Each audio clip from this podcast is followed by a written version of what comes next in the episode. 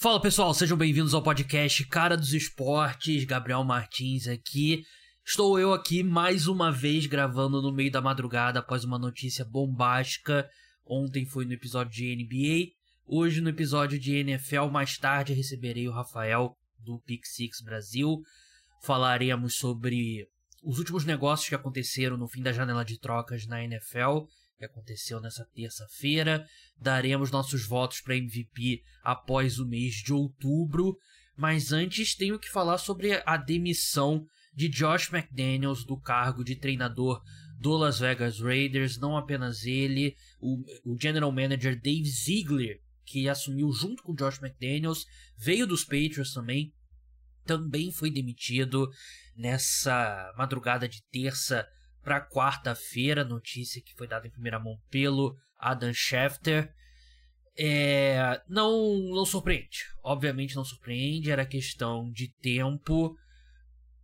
O trabalho do Josh McDaniels tem sido pavoroso.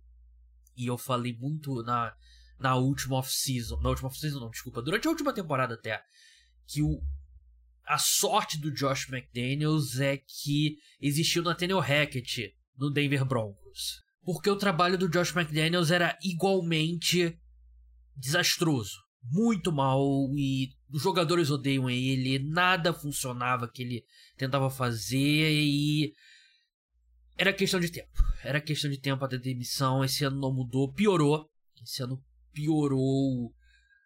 Teve a polêmica com o Chandler Jones, que, claro, Indiana Jones parece passando passar por um momento complicado, mas que tudo tudo fica mais estranho com Josh McDaniels. Teve a questão com Darren Waller, que aparentemente os dois não tinham um bom relacionamento e foi parte do motivo para ele ser trocado pro, pro New York Giants. Então, o Josh McDaniels ele teve a primeira oportunidade dele como head coach em 2009 com Denver Broncos. Ele era jovem ainda, ele tinha 33 anos, ele vinha de anos muito bons como coordenador ofensivo do New England Patriots. E ele foi um desastre completo. Ele começa aquele primeiro ano 6 e 0, depois perde todos os outros jogos, termina 8 e 8 e é demitido no meio da segunda temporada 3 e 9, no meio de uma rebelião, basicamente. Os jogadores do Denver Broncos odiavam o Josh McDaniels, né? E foi foi um grande desastre, né? E ele acaba também sendo pego por um, um escândalo de espionagem, né? Um dos assistentes dele estava filmando o treino do, do São Francisco 49ers. Depois que saiu a notícia, os Broncos é, demitiram ele, que assim, já estava sendo um desastre e acho que foi a, a gota d'água. Ele, a versão oficial é que esse assistente dele agiu de forma independente, mas enfim, foi um desastre. Tem toda a história dele com o Indianapolis Colts. Ele seria o head coach do Indianapolis Colts quando o Frank Reich foi com, acabou assumindo. Ele já, os Colts já estavam é, contratando assistentes a pedido do Josh McDaniels, né? Isso foi 2017 de 2017 para 2018 e ele deu para trás. Ele deu para trás e quis permanecer no, no England Patriots, se tornou o coordenador mais bem pago da NFL. Nunca ninguém entendeu direito o que aconteceu. A torcida dos Colts, com razão, ficou muito irritada, mas em retrospecto escaparam de um de um desastre também, né? Tudo bem que o, que o Frank Reich terminou mal a, a carreira dele nos Colts, mas começou bem e tal. Mas foi tudo muito estranho, né? Como é tudo muito estranho do que cerca o Josh McDaniels agora com os Raiders. O time só piorou. O time só piorou em relação. Ele assume um time que tinha ido aos playoffs, né? Que tinha ido aos playoffs com o head coach o Psatia, né? Que era o interino. Ele assumiu depois que o, o John Gruden pede demissão quando os e-mails dele vazaram com mensagens racistas e tal. Ele consegue levar o time aos playoffs e o, o Josh McDaniels herda essa equipe 6 e 11 no primeiro ano, 3 e 5 no segundo. Eu até brincava antes da última temporada que. Antes da, da dessa temporada, que o Josh McDaniels não tinha sido demitido porque o, o dono da equipe, o Mark Davis, não queria pagar né, a rescisão, que ele já estava pagando de outros treinadores e tal. Mas acho que chegou um ponto que, depois da derrota para os Lions, chegou um ponto que não tinha mais como. É, não tinha mais como evitar. Mas é, última oportunidade que o McDaniels teve como head coach. Ao que tudo indica, os mesmos erros da primeira, arrogância, e isso acontece muito com assistentes do Bill Belichick. Eles querem agir como o Bill Belichick, mas eles não têm o peso do Bill Belichick. Né? O Bill Belichick ele pode gritar e botar o dedo na cara, porque ele fazia isso até do Tom Brady, e ele é o maior head coach de todos os tempos. Né? Os assistentes dele não. Os assistentes dele não querem eles querem copiar, mas sem ter o, o histórico que o Bill Belichick tem, né? o tamanho dele. Então, mais um que fracassa e é chocante o quão ruim é a árvore de assistentes do, do Bill Belichick, né? Não produz nenhum fruto. Dave Ziegler, que foi diretor também do New England Patriots, muito mal como general manager. Os dois trabalhavam juntos, é difícil separar o trabalho de um do outro. É, teve a troca do Davante Adams, que você troca o Davante Adams, adquire ele no ano e depois troca o Derek Carr que dispensa da Ricardo, na verdade, né? Que era o motivo do qual o Davante Adams foi jogar lá, né? E eu, eu acho que a decisão de cortar o, Der o Derek Carr foi acertada, porque ele não valia o contrato dele. Mas mostra uma, franquia meio sem direção. Antônio Pierce vai assumir como head coach interino, que para quem não lembra, quer dizer, provavelmente você não lembra, porque a maioria do meu público aqui é bem jovem, ele foi linebacker do New York Giants, venceu o primeiro Super Bowl contra os Patriots, Super Bowl 42. Ele se aposentou em 2009, então a maioria de vocês provavelmente não acompanhava a NFL na época, mas é, é legal. E mais o motivo um milhão pra gente acreditar que vivemos uma simulação.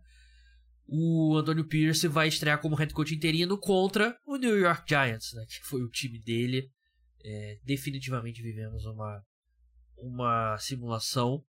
Então é isso, vamos pro programa agora. Meu, minha conversa com o Rafael sempre muito legal. A gente falou sobre é, a janela de trocas, né, os negócios que aconteceram. E também demos nossos votos para MVP. Fala pessoal, sejam bem-vindos ao podcast Cara dos Esportes, episódio sobre NFL. Algumas horas atrás se encerrou a janela de trocas da liga dia 31 de outubro, às 3 da tarde, horário dos Estados Unidos, na costa leste. É 4 horas da tarde aqui no Brasil. 5 horas? Não lembro agora. É, é 4 e 5 Sim. ou 3 e 5? Ou 3 e 4? Mas... Acho que foi 5. Enfim, encerrou-se no final da tarde a janela de trocas. E eu e o meu amigo Rafael do Pick Six é, falaremos sobre os principais negócios, passaremos também pelos que não são tão principais assim. E no final, daremos o nosso ballot, preencheremos, faremos o exercício da democracia, dando nossos votos para MVP. E a gente fez esse exercício aqui no podcast Cara dos Esportes. Não lembro quem foi o convidado. Depois do, do fim do mês de setembro, Agora chega o fim do mês de outubro, a gente atualiza. Lembrando que tem mais um episódio sobre NFL essa semana no podcast Cara dos Esportes.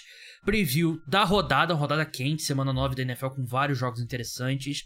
Podcast que vai ser exclusivo para apoiadores. Se você quer ter acesso a esse programa, aos meus textos que eu envio na newsletter e também um mini podcast de sexta-feira falando sobre o Thursday Night Football, se torne apoiador Link tá na descrição. Você tem desconto para assinar planos de seis meses, um ano.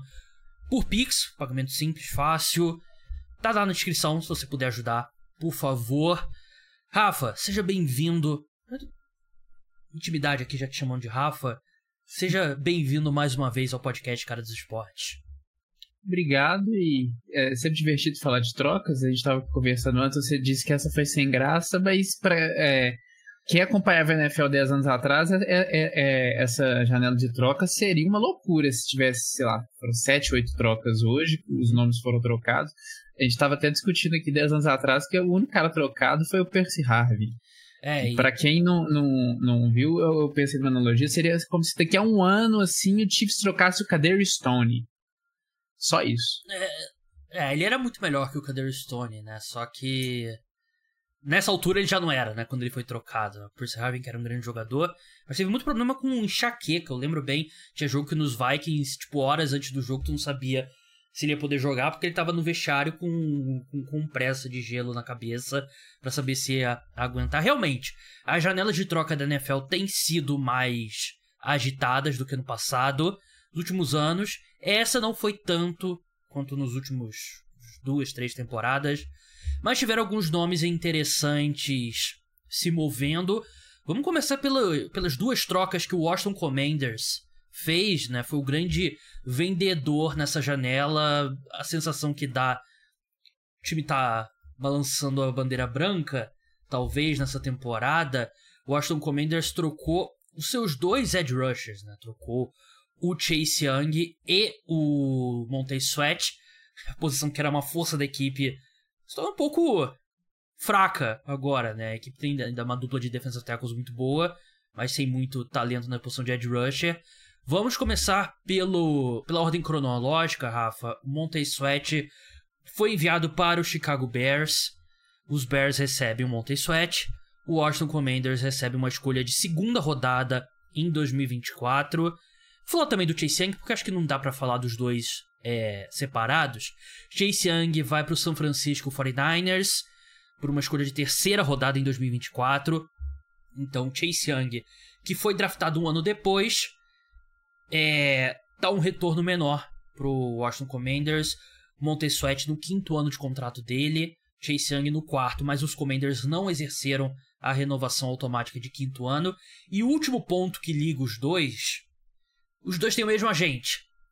Os dois são agenciados pela mesma pessoa e complicava a situação porque ambos chegariam no mercado ao mesmo tempo.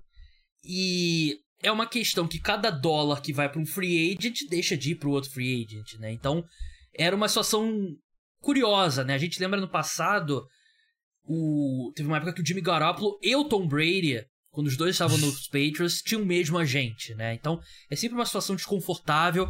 Falava-se muito que os Commanders iam escolher um dos dois, porque para facilitar as negociações e tal, e até porque você vai pagar muito dinheiro, é difícil, a equipe já tem muito dinheiro investido na linha defensiva. E eles foram lá trocar os dois, Rafa. É... Começando pelo Montez Sweat nos Bears. Não sou muito fã. E você? Você não é muito fã do quê? Montez Sweat. Montez Sweat. A troca achei cara. É... Eu prefiro... Eu acho que o Montez Sweat ele tem uma base mais alta, mas o Chase Young ainda tem um potencial muito maior. E, sei lá, eu acho que os Bears eles são meio que viciados em, em trocar uma escolha de segunda rodada por um jogador que não é uma estrela da, da posição, né? Eles fizeram isso ano passado com o Chase Claypool. É, eu te perguntei do que, que você não era fã, porque poderia ser tudo, né? Sim, você verdade. poderia não ser fã da troca pro, pelo lado dos Commanders, você poderia não ser fã da troca pelo lado dos Bears, você poderia não ser fã do jogador, você poderia não ser fã da Achei compensação. Achei a troca boa pro Commanders. Achei uma troca boa pro Commanders.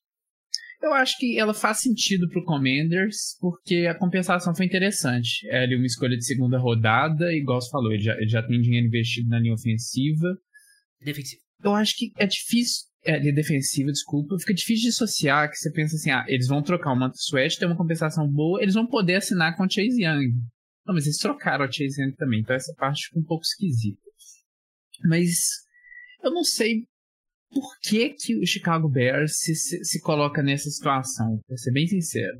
Porque uma escolha de segunda rodada para Chicago Bears, ano passado, eles trocaram pelo Chase Claypool, uma escolha de segunda rodada. Ela foi literalmente uma escolha de primeira rodada em qualquer outro ano que não fosse 2023, porque ela foi a 32 segunda escolha do draft. É, o Miami Dolphins, se não me engano, tinha perdido uma escolha, então eles mandaram uma escolha de primeira rodada para um é, jogador que não está mais no time. Foi pelo tampering com Tom Brady. Eles perderam a escolha. E o jogador está inclusive no Miami Dolphins. É, enfim.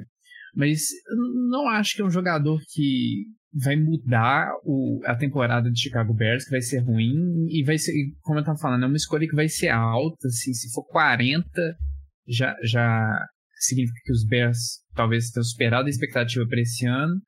não sei, é, é, um cara que está no final do contrato, então por mais que você tenha. Você conhece mais o, o, futebol dele do que de um, de um jogador que você vai escolher ali na, na 35, 36 escolha. Só que esse cara vai custar muito menos que o Montes Sweat. Você trocou ele por isso, imagino que o Chicago Bears vai dar um contrato novo para ele. Embora franquias ruins nunca se sabe. Né? É, eu. Essa. Você fazer troca pro jogador no último ano de contrato, principalmente um cara que não é um. um cara provado. Eu acho que o Montes Sweat é um bom edge rusher. Ele tem bons números. Mas ele não é um daquele primeiro escalão, né? E talvez não seja nem do, do segundo escalão da posição. E você vai ter que dar um contrato alto para ele, é, algo ali, sei lá, 20 milhões de dólares, algo do tipo. E ele basicamente tem uma arma apontada na tua cabeça, né? Porque tu já deu uma escolha de segunda rodada por ele, né? Numa proporção maior foi o que aconteceu com o Seahawks quando eles trocaram pelo Jamal Adams, né? Deu duas escolhas de, de primeira rodada pelo Jamal Adams. Você vai deixar ele sair como free agent? Não tem como, né? O Larry Mitancio, quando ele foi pro Houston Texans. E ele tem uma, um poder de barganha muito grande sobre os Bears. Eu acho que os Bears olharam provavelmente pro time deles. Eles literalmente não têm edge rushers. Não literalmente eles têm, né? Mas tem nenhum bom. E é um time que tá na fase ali de tentar adquirir talento. E eles vão ter bastante espaço no cap ano que vem. Eu entendo, mas eu acho que eles pagaram tipo é, sei lá, 150% do valor, levando em consideração que eles têm que renovar o contrato.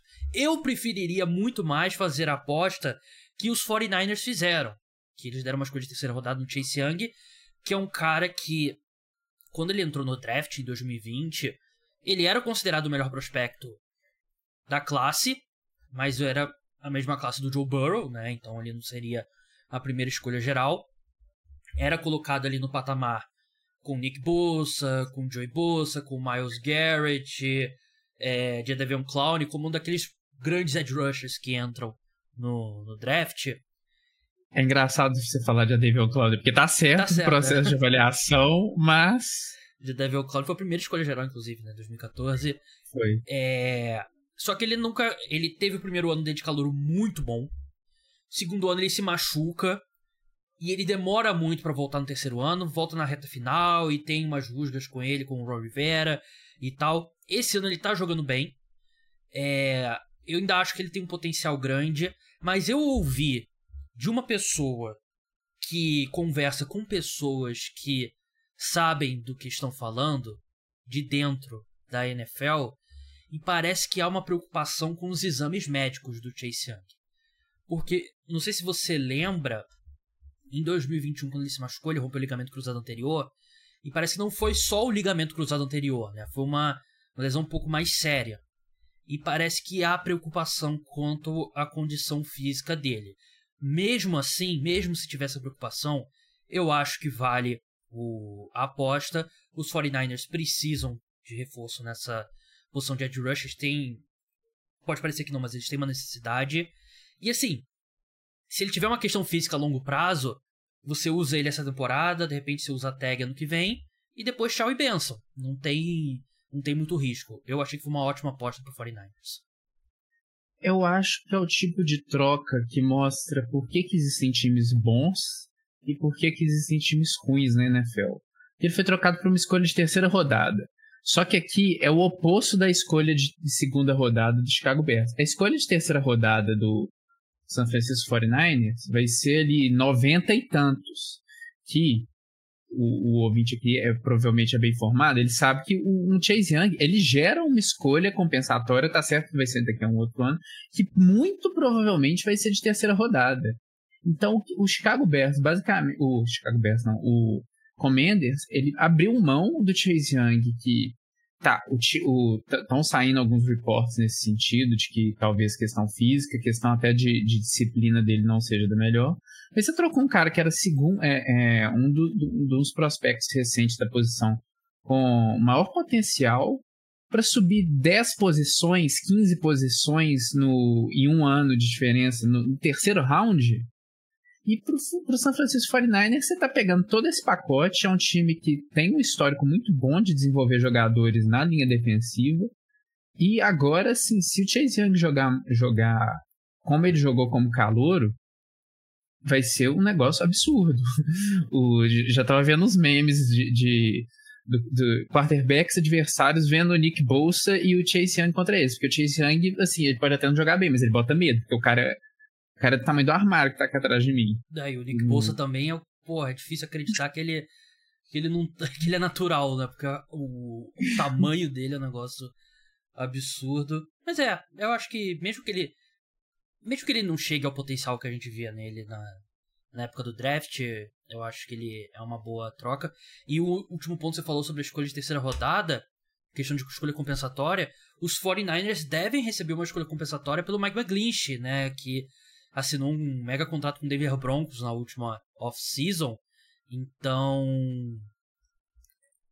você roda a roda, né? Você tira e, e se perdeu o, o Chase Young, se não assinar com ele, provavelmente recebe de volta a escolha. Então, sim. É, não tem. É assim, um ponto que a gente vê os times inteligentes saindo muito bem é no manejamento das escolhas compensatórias, né? O, o Patriots normalmente vai muito bem, os Ravens normalmente vão muito bem. E tem sempre. Tem um cara que eu sigo no Twitter que ele. O perfil dele é monitorar escolhas compensatórias. Que é, é, acho que é um dos perfis mais específicos que eu sigo no Twitter, né? Esse, com exceção, o mais específico é se o Zach Ertz quebrou um tackle hoje, né? Que eu acho que não tá tweetando mais, infelizmente. É... E ele, volta e meia tem um time que contrata um jogador, tipo, duas semanas depois da janela de free agents abrir, que só serve para ferrar o cálculo das escolhas compensatórias. O, os times inteligentes seguram, né? Porque tem uma janela, fora dessa janela o, o jogador não entra mais pro cálculo, né? E troca, o jogador não conta. Se o jogador foi cortado, ele não conta. Então tem várias. É, escolha compensatória é um negócio bem complicado de, de entender, mas é algo que os times inteligentes normalmente manejam bem. É... É, é, geralmente você pegar ali como final de junho, Sim. maio, alguma coisa assim, sempre tem um ou outro veterano que vai para algum time desses, um Philadelphia Eagles da vida, que é justamente acabou o período da escolha compensatória. Sim, é verdade. E enfim, é... vamos passar agora para uma troca de quarterback não é nenhuma troca excepcionalmente sexy. Josh Dobbs foi pro Minnesota Vikings, ele que vinha sendo titular do, do Arizona Cardinals. Os Vikings, obvi obviamente, perderam Kirk Cousins, sofreu uma lesão no tendão de Aquiles. Os Vikings adquirem o Josh Dobbs, uma escolha condicional de sétima rodada em 2024. Os Cardinals recebem uma escolha de sexta rodada. Os Cardinals que, a que tudo indica, devem ter o retorno de, de Kyler Murray em breve ele já voltou a treinar, nem estava na lista de lesionados no final da última semana. É, como é que você vê? Será? Acabou de lançar o novo Homem-Aranha, será que ele vai voltar a jogar? Inclusive, eu comprei o Homem-Aranha antigo na promoção da Steam, porque eu não tenho PlayStation e tô gostando bastante. O que, que você acha dessa troca? Você acha. Eu achei a troca mais deprimente do dia, para ser bem sincero, Rafa, e você? Deprimente, com certeza, né? Porque ela só acontece porque o Kirk Cousins, que fazer um pequeno parênteses, eu, eu, acho que metade do. Metade não, 80% do universo da NFL virou a chave com o Kirk Cousins de julho pra cá. Depois do documentário da Netflix e do. Temporada, ele tá fazendo a temporada boa. Então, ele foi o grande vencedor daquele documentário, né? É o que sai melhor daquele documentário. Então você via no Twitter, assim, dessa vez, tipo, era, as pessoas lamentando pelo Kirk Cousins, exaltando o líder que ele era, coisa que um ano atrás talvez não fosse assim. Mas foi isso, foi basicamente o, o Minnesota Vikings trocou por ele, fez um, tá fazendo um trabalho ok nos Cardinals, tá superando as expectativas, mas ele ainda é o quarterback, sei lá, 20, 20, entre 20 e 25, que, pô, você ganha uma grana, você tem 15 anos de carreira na NFL ali e seu, seu neto aposenta com o dinheiro que você ganha, mas não, não vai mudar muita coisa. Se jogar bem, sei lá, o potencial dele, talvez ele consiga levar esse time para playoffs. Mas eu acho difícil. Sem o Kirk Cousins, tava, tava elevando o nível do time, eu acho. Sem o Justin Jefferson, não sei. Não sei o que, o Vikings espera desse ano. Achei, um pouco, achei até um pouco estranha. É. Porque poderia deixar a coisa rolar mesmo. É, ele não custou nada, basicamente, né? Então, em termos de compensação, isso é basicamente irrisório, né? É um. Eles têm o Jerry Hall, né? Que eles draftaram na, na quinta rodada de BYU, se eu não me engano, que quarterback de quinta rodada é complicado você botar para jogar. O Josh Dobbs é, é mais experiente, pelo menos. E assim, eles podem ir aos playoffs, né? Eles estão numa boa posição para conseguir uma das vagas no wild card. Mas a longo prazo seria muito melhor para a equipe abraçar o tanking, né? E deixa o Justin Jefferson na injury reserve, não traz ele de volta. Tem uma escolha top 10, top 7, quem sabe. Eu até acho que quatro vitórias eles já se colocaram fora da disputa ali pelo top 3, né? Por Drake May, Caleb Williams e tal. Mas eu, eu sinceramente eu acho que abraçar a, a, nem a mediocridade, né? Abraçar o tanking mesmo teria sido a melhor opção pro, pro Minnesota Vikings. O que eles fizeram foi abraçar a mediocridade, né? Porque é. agora eles vão ser um time medíocre com o Josh Dobbs. Medíocre na, na definição, no conceito da palavra, mediano. Eu sinceramente acho que nem isso. Porque o Cousins, como você falou, ele elevava o nível desse time, né? E acho que a tendência é meio que tudo desmoronar, mas deixa de desmoronar de verdade. Perde todos os jogos da temporada até o fim, termina 4 e 13 e vê para onde isso te leva, né?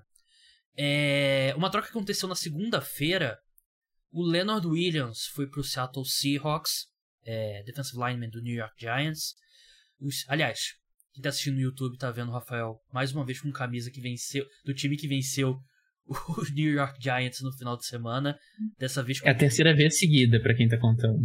É o que eu tava falando com ele antes de entrar no ar. Se eu deixasse para convidar ele quando os Giants vencerem um jogo, não convido mais o Rafa, né? Eu poderia convidar semana passada, né? Enfim. É... Até perdi minha linha de raciocínio aqui. Escolha de segunda rodada que os Giants receberam em 2024, uma escolha de quinta rodada em 2025 e um ponto bem é, relevante. Os Giants absorveram 9,5 milhões de dólares do contrato do Leonard Williams em 2023, que é o último ano de contrato dele. É, os Seahawks vão pagar acho que 600 mil dólares pro Leonard Williams nessa temporada. Então, basicamente, Rafa, os Giants compraram uma escolha de segunda rodada por 9,5 milhões de dólares. Minha posição oficial não é meu, meu, não é meu dinheiro, então ótimo, compre mais. O que, que você acha dessa troca?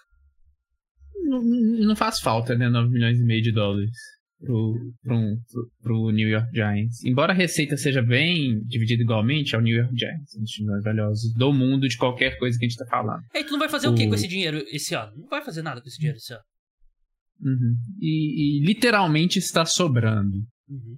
Enfim, o, eu acho que é uma troca boa para os Giants, porque a, a, coisa no Giants, aí aqui eu não tenho lugar de fala, né? Mas está meio depressiva. Assim, a perspectiva que você tinha no começo do ano de que o time estava na trajetória positiva, o gráfico apontando para cima, agora o gráfico não sei se está para o lado, se está para baixo, você tem Daniel Jones ali, dois anos de contrato, aquele negócio, o Brian Dable que, que entrou no ano Super B agora come, começou a, ficar um pouco esquisita a situação dele com a imprensa, então faz sentido você buscar uma escolha de segunda rodada aí, você basicamente fazer essa compra para um jogador que, um pouco mais velho, que já teve bons momentos com a camisa dos Giants, e também acho que é uma troca que faz sentido para o Seahawks, que está bem no ano e de certa forma, pagou aí uma escolha de segunda rodada para garantia de que vai ter ele no time. Claro, esse ano, porque eu, esse ano vai ajudar, mas também no ano que vem, né? Porque ele chegaria na Free Agents. É, o, o Seahawks precisava de reforço na linha defensiva, né? Eles perderam recentemente por lesão o, o Shannon Uso, né? Então o time precisava. Ele não é um edge rusher, o Leonard Williams, né? Ele é, ele é mais aquele aquele cara ali de defensive end de esquema 3-4, né? Aquele cara que joga mais ali pelo interior, né? Pode jogar um pouco aberto também, dar um base, mas não é um pass rusher puro, né? Ele é um bom jogador. Eu achei muito caro, escolha de segunda rodada. Eu achei que nesse ponto foi boa pro New York Giants. Mas posso fazer um, um, um leve desabafo? Você citou o nome do Brian Dable. É... Acabou o amor? Não acabou o amor. Mas eu eu acho que é um pouco suspeito o quão bom ele tá sendo no tanking. me deixa um pouco preocupado, porque meu, meu sonho é que ele e o Joe Shane tenham sentado, conversado e falado: a gente não pode ter mais um ano de Daniel Jones depois disso, vamos pro tanking. Só que o, o Brian Dable tá sendo excepcional no tanking, né? E é, tomando decisões ruins. É... Nos Estados Unidos tem aquela aquela expressão, né, que é jogar a pessoa debaixo do ônibus, né, quando você expõe a pessoa, bota na fogueira, algo do tipo assim, né, tipo, ah, ele que fez Tira merda. o céu da reta em português. É, tirou. O Brian Dable tá fazendo isso direto, né, e isso me incomodava ano passado já. Então eu tô um pouco. tô um pouco com medo com o Brian Dable, né, porque eu já tenho visto, eu tenho recebido alguns replies nessa linha. Será que o Brian Dable pode ser o Matt Nagy novo Matt Nagy, né? Porque o Matt Nagy ganhou o prêmio de treinador do ano um ano e era o Matt Nagy, né? E. ganhou em cima do Frank Wright. Exatamente. Eu tenho medo, mas ao mesmo tempo eu tenho noção de que o Matt Nagy, os, aquele time dos Bears foi aos playoffs por causa da defesa e ele era um cara de ataque, né? Então o Brad Abel tem mais méritos, mas. Você não acha um pouco suspeito um técnico ser muito bom no tanking? Eu tô começando a achar que não é intencional. Então, o, o problema para mim nunca é o cara ser bom no tank. Assim, se o time tá tancando, o que provavelmente não é isso tudo. Mas enfim, o, o problema pra, é, é, o que acontece, que aconteceu justamente com o. É, foi o último técnico dos Giants, o Joe Judge. Que a coisa não pode virar um circo. Foi o que aconteceu com o. Me fugiu o Matt Rule no Sim. Carolina Panther. Foi o que aconteceu com o. Nathaniel Hackett dos, Ubermeier no Jaguars, Nathaniel Hackett nos Broncos. A coisa não pode virar um circo. Tá virando em Nova York. Tá virando um circo. É, complicado. Eu, eu acho que eu, eu vou dar um voto de confiança por esse ano. Espero que seja esse o plano. E assim, eu falei isso off-season inteira, né? O, se a expectativa da torcida era, ah, a gente venceu um jogo de playoff em 2022, vamos vencer um jogo de, dois jogos de playoffs agora em 2023, era uma expectativa completamente inalcançável pela falta de qualidade no elenco. É, eu acho que os Giants estão vendo bem esse outro lado da moeda, né? Um exemplo clássico de retorno à média. Algumas trocas de menor impacto. Ezra Cleveland, guard do Minnesota Vikings, foi pro Jacksonville Jaguars. O cara que tem bastante jogo na, nas costas, então um bom cara ali para você ter no seu interior de linha ofensiva. Russell Douglas, cornerback do Green Bay Packers, foi pro Buffalo Bills. Os Bills mandaram uma escolha de terceira rodada para Green Bay em 2024, recebem de volta o Russell Douglas e uma escolha de quinta rodada em 2024. E aqui é um, é um buraco que os Bills têm na secundária, né? Até uma situação estranha, porque eles selecionaram Kyrie Lamb na última temporada, na primeira rodada, e ele tá levando Health Scratch, né? Que é quando o cara tá saudável, mas não é relacionado pra partida. Acho que foram cinco ou seis já nessa temporada, né? Então é uma situação estranha que os Bills parecem estar tá desistindo bem cedo do sua escolha de primeira rodada no ano passado. E o Russell Douglas é um bom cornerback, eu acho que é um bom cara ali pra, pra te dar alguma profundidade. Isso, e ele era da, da, da leva. Não sei se é amigo, mas é porque o, o Packers assinou com ele no meio de uma temporada, acho que uns dois ou três anos atrás, e o Aaron Rodgers gostou dele. Aí o Aaron Rodgers dava entrevista falando, não, a gente tem que contratar o cara, então ele pode ser um pouco daquela leva que talvez o front office dos Packers não estava tão interessado, mas tinha que agradar o, uhum para quem tá vendo no YouTube, o, entre aspas, patrão. É, ele jogou três anos nos Packers aqui. Eu, eu tinha memória dele no Falcons, né? Mas acho que eu tô confundindo com outro jogador. Ele jogou com. Ele jogou nos Eagles antes. É, ele jogou no, nos Panthers também, também, que ali é meio coaching tree, né? Já não tava o. o é, técnico dos Bills não tava lá mais, né? Mas é de casa. Donovan Peoples Jones, wide receiver dos Browns foi pro Detroit Lions, escolheu sexta rodada em 2025. Rotação ali não tem. Eu, só, eu, eu achei curioso, não sei se é impressão. Eu achei curioso o Detroit Lions trocar por um wide receiver. Eu fiquei pensando um pouco no motivo. Josh Reynolds ontem queria entregar a bola porque queria entregar a bola. Mas, assim, mas tem jogado bem, ultimamente, porque ele é, ele não é um wide receiver 1. Mas, assim, será que é porque eles não estão botando fé no Jameson Williams? Eu fiquei pensando um pouco nisso. É, eu escrevi recentemente na minha newsletter que eu queria ver os Lions indo atrás de, de um wide receiver, porque eu acho que faltava uma encorpada. Não acho que é. Não diz muito necessariamente sobre Jameson Williams. Eu acho que é mais você querer ter uma encorpada. E também o Donovan Peoples Jones, né? Eles não trocaram pelo, pelo DeAndre Hopkins. Eu acho que é um cara que vai ser ali o wide receiver 4 da equipe. Te dá uma, uma policy de seguro. Não acho que diz muita coisa sobre o Jameson Williams, não. É. Quem teve o Street, defensive tackle dos Eagles, foi trocado para os Falcons. Escolha de sexta rodada, os Eagles recebem de volta, mandaram uma escolha de sétima rodada em 2025. É, cara de rotação para a defesa dos Falcons, que teve recentemente a lesão do Grady Jarrett, né? Defensive tackle já que está muito tempo lá, então não tem muito o que falar. Dessas trocas aqui, eu achei prêmio mais deprimente foi Josh Dobbs para os Vikings. E eu acho que o melhor valor aqui foi o. Acho que o empate entre o Commanders recebendo uma segunda rodada pelo Montez Sweat e o Leonard, os, os Giants recebendo uma segunda pelo, pelo Leonard Williams e menção honrosa pro 49ers. É, acho que fizeram uma aposta muito boa pelo Chase Young. Deprimente também é pro Ron Rivera, né? Que. É. Tchau. É, teve um momento ali que até cheguei a twittar, né? Acho que era hora dos times terem ligado, pô, e aí, como é que tá o Terry McLaurin? O que, que você quer por ele? Jonathan Allen. Eu queria ele nos Colts, eu queria ele nos Colts até o Anthony Richardson machucar. Ele é bom, cara. Ele. Esse ano dele não tá sendo tão bom assim, mas é. Ele é um ótimo wide receiver. Seria caro, né? Seria... Provavelmente teria que envolver uma escolha. Acho que primeira rodada, né? Pro... Você tirar Eu o... queria por uma segunda. É, é. Aí todo mundo quer também, né? Mas, enfim, é, o Saudão parou aí nos Edge Rushers. Vamos falar agora de MVP. Rafa, a gente tá aqui gravando no dia 31 de outubro. É, se você tivesse que preencher o seu ballot de MVP, sua cédula de voto, qual seria o seu top 3 no momento? Você quer qual ordem? 1, 2, 3, 3, 2, 1? 3, 2, 1 pra fazer uma, um suspense pro, pra audiência. Um suspense, eu vou 3. AJ Brown. 2. Christian McCaffrey. E. Ele fez a careta, pra quem não viu. E. 1. Um, Aí é pra. Eu não sei se ele vai ficar nervoso, porque tô percebendo uma tendência, mas um seria o Tyreek Hill. Três não quarterbacks.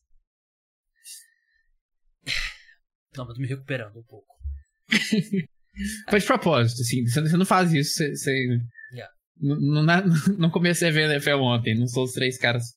Pior que provavelmente são os três caras que você liga a TV que chamam mais atenção, mas. Acho que são os três caras que estão jogando melhor o esporte futebol americano na temporada 2023, eu acho que é justo dizer isso. Só que eu acho que não são os três jogadores mais valiosos. E eu até acho que desses três, o Tarek Hill, e ele tem um. Acho que o Tarek Hill e A.J. Brown.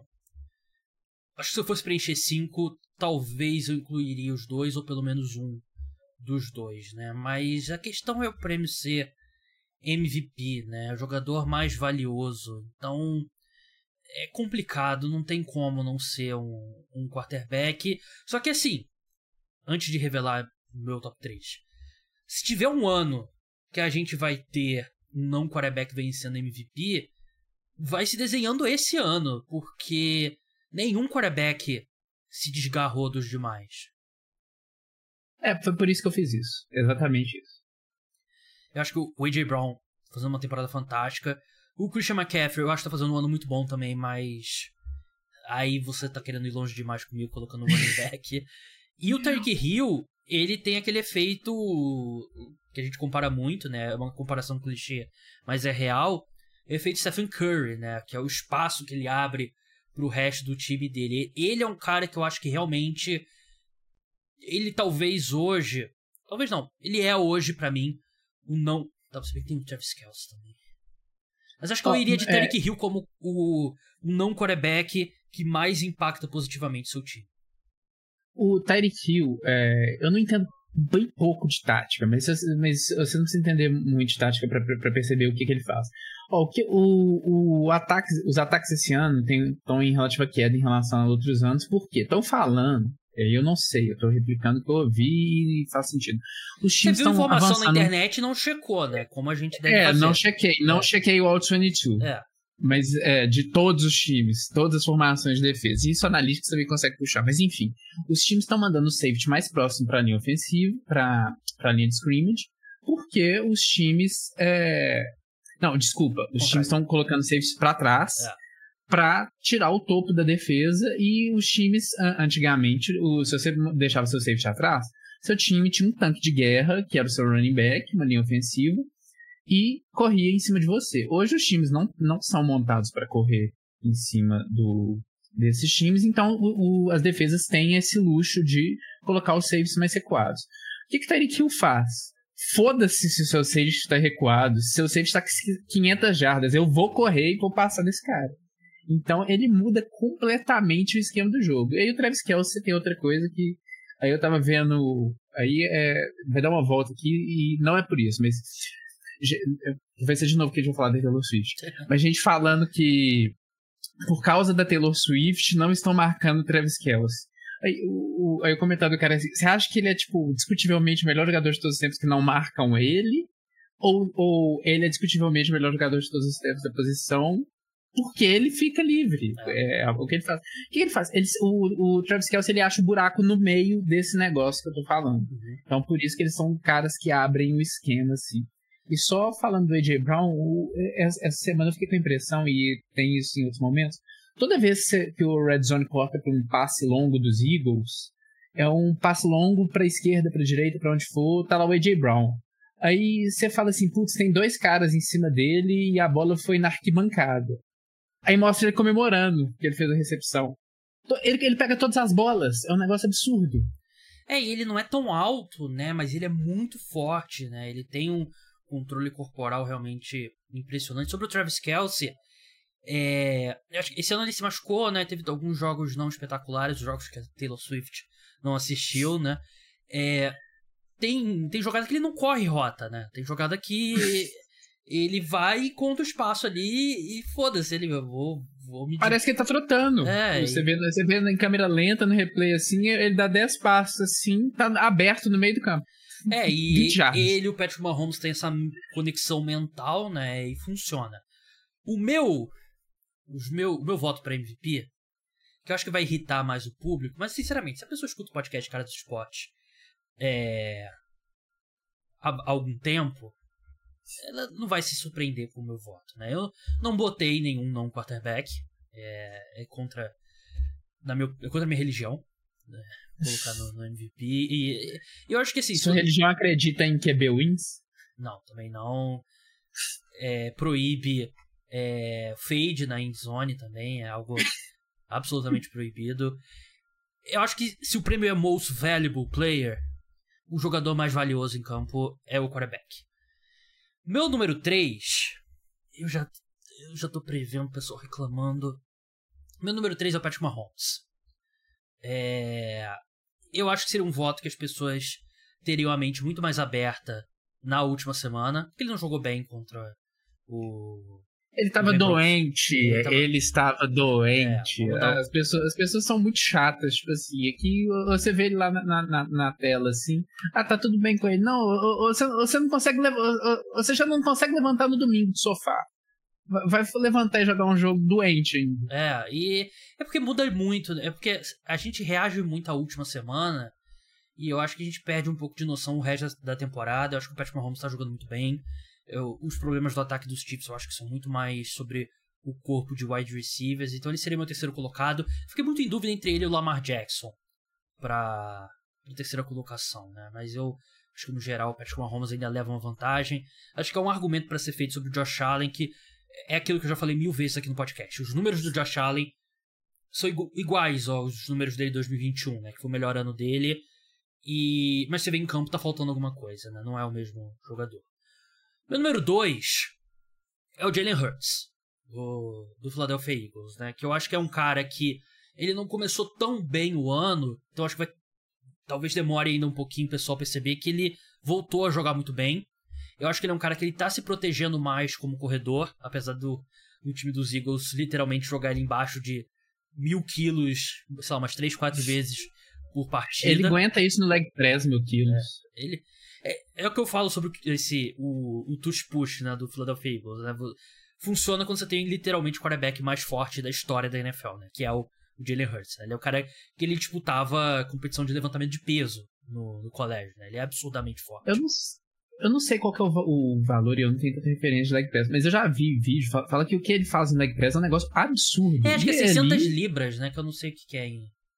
Vê aí, que, Deixa eu ver, jogar aqui. Quilos. 600 libras libras em quilos. Acho que foi isso.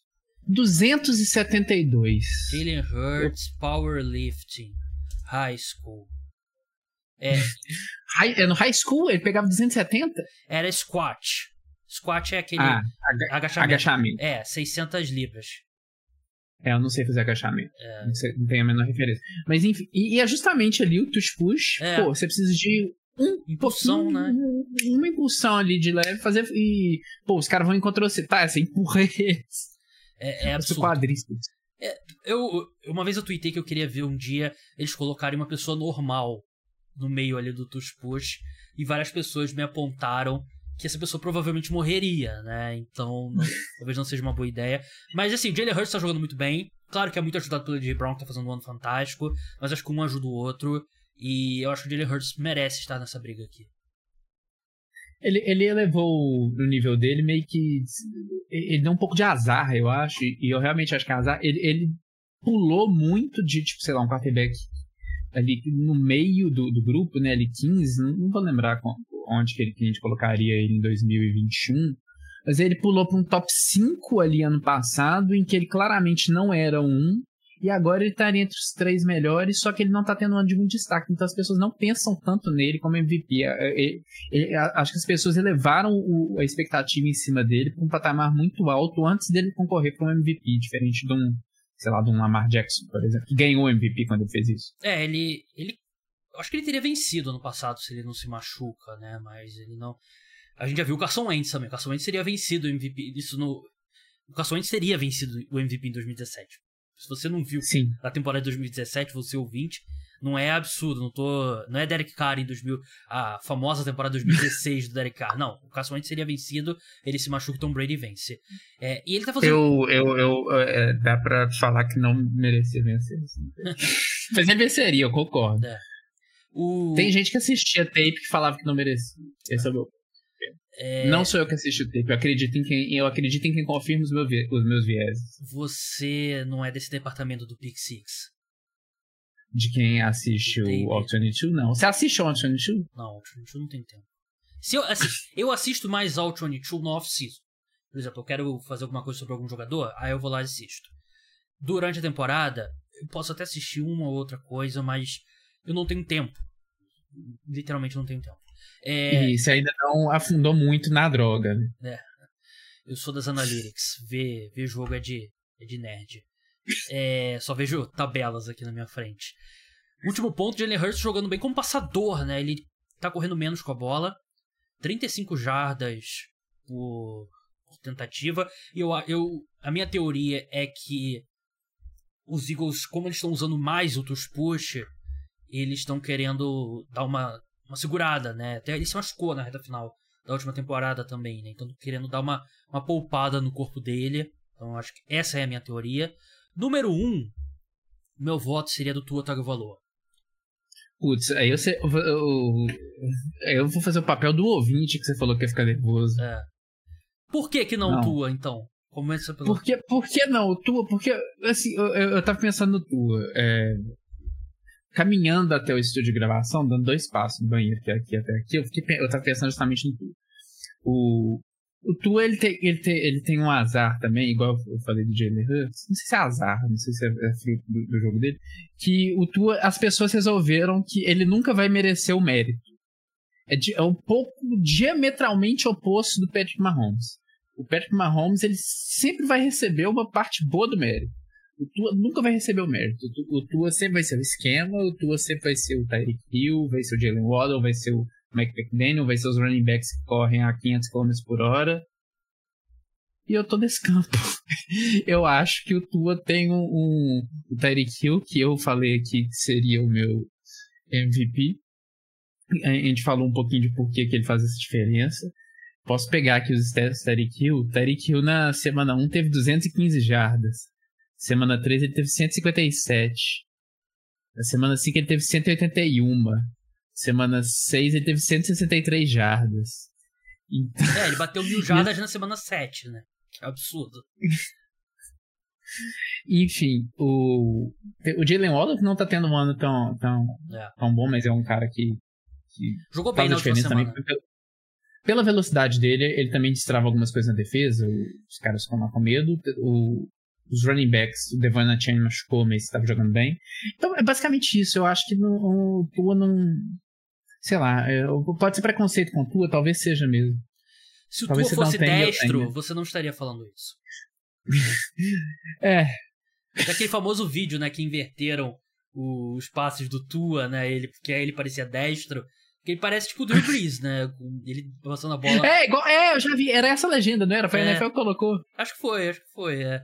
Ele parecia o Drew Brees passando com a mão direita, né? Mas assim, é, tudo bem, ele tem um excelente esquema, tem um excelente treinador, tem do, talvez a melhor dupla de wide receivers da NFL no, no Turk Hill e no, no Jalen Waddle. Mas ele, ele tem muito mérito, que ele, a bola sempre vai no lugar, quase sempre, no lugar certo, na hora certa, né? Ele tem um timing e tem uma precisão realmente absurda. E eu acho que muito. Não tô dizendo que é o seu caso, mas acho que muita gente entrou na temporada achando, ah, o Tua não vai conseguir jogar a temporada inteira, os Dolphins precisam de um novo quarterback, não confio nele, e acho que tem uma dificuldade para é, aceitar que ele está jogando muito bem. E e assim, eu acho que vai ser uma. tá sendo uma disputa muito aberta. Tanto que a gente. Eu coloquei três nomes, você colocou outros três nomes completamente diferentes e ninguém se separou ainda. E eu acho que tá muito, tudo muito próximo ainda. Eu daria uma pequena vantagem pro Tua, mas assim, se o Jalen Hurts jogar bem na próxima semana e o, o Tua jogar mais ou menos em Frankfurt, né, inclusive o jogo na, na Alemanha, eu acho que isso vira muito fácil, eu acho que tá muito aberto. A conclusão que eu tiro aqui é. Eu não sei se a gente chegou numa semana 8. Tudo bem, que às vezes a gente chega na semana 8 achando, ah, esse cara vai ser MVP e o cara não vence. Mas. Às vezes que machuca. É, se machuca também. Mas eu acho que é difícil a gente chegar nessa semana 8 não ter um consenso, pelo menos, né? De quem que é o 1, 2 e o 3. Tanto que eu perguntei no Twitter ontem e teve um milhão de respostas diferentes, né? Eu não. Acho que é um ano que tá bem aberto mesmo. E se vai ter um ano que não vai vencer um quarterback, acho que esse é o ano.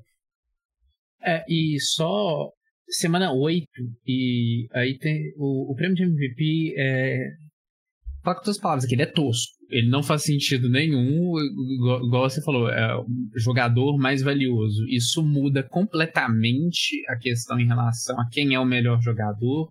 Aí você começa a entrar na, na questão da, da desigualdade de, de, importância da posição da NFL. E você tem um ponto que, que são votos, são 50, sei lá, 60 pessoas que têm o voto lá nos Estados Unidos, jornalistas, isso aí é até de menos, mas aí o critério fica um pouco mais subjetivo, porque você vai ter caras são da geração antiga que o cara nem vê jogo mais, e você vai ter caras um pouco mais recentes que o cara foca na analytics e vai levar o voto deles para a sério. E você vai ter também um, um peso maior no final da temporada. Por isso, eu acho que o Joe Burrow tá correndo por fora. É, eu não acho que é um absurdo, não, porque realmente no ano que tá totalmente aberto, né? Até ver as odds dele 21,0 para ele vencer o MVP. Devia estar tá, assim, mais de 50 na semana 4, assim. É difícil conseguir um valor aqui, né? Eu tô olhando aqui. É... Brock Purdy já caiu pra 29,0 em determinado momento da temporada foi o meu voto. É... Jalen Hurts. Mas eu acho que o Joe, Burrow, o Joe Burrow tem mais chance de ganhar do que o Brock Purdy. É, isso é. Lamar Sim, Jack... mas a você falou 29,50? 21,0. O do. Do. Joe Burrow 21,0. Brock Purdy 29. Ah, desculpa, eu, eu pensei em 50. Não, tá certo. Lamar 6,5. Eu acho que é um cara que também tem possibilidade, eu diria. É, o Joe Burrow eu acho que é um cara que e ele, ele cresceu em todas as temporadas dele, né, ao longo do ano, né? Então, de repente, ele pode. É um ano que tá aberto. É um, tá, se tem um ano que o cara vai superar um início mais ou menos e vai vencer o prêmio, pode ser esse ano também. As odds aqui: Jalen Hurts 4,0, Tua 4,50, Mahomes 4,75, Lamar 6,50, Josh Allen 13,0, Trevor Lawrence, Trevor Lawrence 21,0. Então é isso. Pessoal, muito obrigado a todos que escutaram. Rafael, muito obrigado pela sua participação. Siga lá o Pix6BR, se eu não me engano. Underline BR. Pix6 underline BR. Underline BR. Arroba Pix6 underline BR. Se quiserem me ver falando mais Taylor Swift, eu falo pouco no Twitter, é no meu Twitter normal, arroba rbalta1. Isso, eu não sigo. Infinitas mais besteiras. É, é, não segue. Verdade, não segue. Mas eu provavelmente não te sigo, porque a minha timeline de futebol americano é outra. É R o quê? Balta 1. Como é? B-A-L-T-A 1. Ah, tá. Não, eu botei o numeral. Olha só o cara me seguindo ao vivo aqui. Essa conta não existe. R-B-A-L-T-A. R-B-A-L-T. Não, é sem A. Ai, meu Deus. Ótimo podcast isso aqui. Ah, depois você me passa só. não consegui. Mas, R, eu vou te seguir. Segue segue. É... Aí, depois é, o, o, o, é, isso é ótimo podcast. Mas só fechar um último ponto aqui sobre, sobre o MVP. Eu acho que talvez quando o ano acabar, é igual às vezes um filme. O filme tá, tá ruim até o final. Você vê o plot twist, o filme fica completo, você tem a foto perfeita, às vezes no final é, desse ano. Talvez a escolha seja bem clara, né? Talvez a gente chegue num cenário desse. Verdade. É, então é isso, pessoal. Podcast Cara dos Esportes volta amanhã, episódio de NBA. Quinta-feira também vai ter o preview da rodada exclusivo para apoiadores. Se tornem apoiadores. Sigam o Rafael Baltazar. Eu tava. Chegou num ponto que eu tava com vergonha de perguntar o seu sobrenome, porque já passava muito tempo que a gente faz podcast aqui. Eu sempre falo só Rafael. Mas o R Balta 1. Então é isso, pessoal. Até a próxima. Tchau.